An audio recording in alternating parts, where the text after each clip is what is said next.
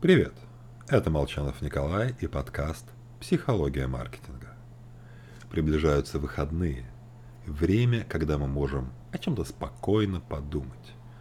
Мы же все время думаем, ведем машину, моем посуду, серфим интернет, и незаметно даже для самих себя в голове начинают крутиться какие-то посторонние мысли. По данным Дэниела Гилберта, в таких вот мечтаниях мы проводим примерно 46% нашего бодрствования.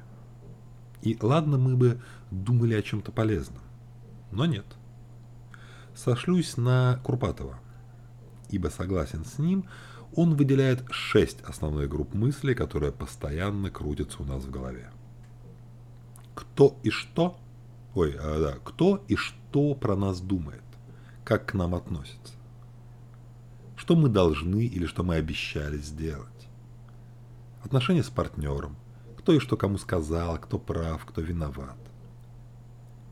Размышления о двух-трех велотекущих конфликтах на работе или в семье. Страхи будущего, мол, не успею, не справлюсь. И шестой последний, что написать в соцсетях и как ответить.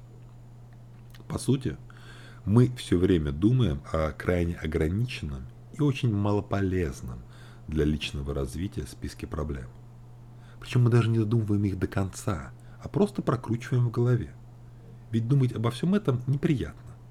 Поэтому что-то вспомним, покрутим секунд 10 и перескакиваем на следующую мысль. Поэтому от таких мыслей мозг лучше чистить. Если думаем о делах, запланировать и сделать.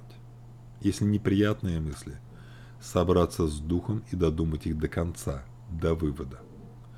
А на мысли типа «хорошо бы найти миллион долларов» поверьте ярлычок «бессмысленные».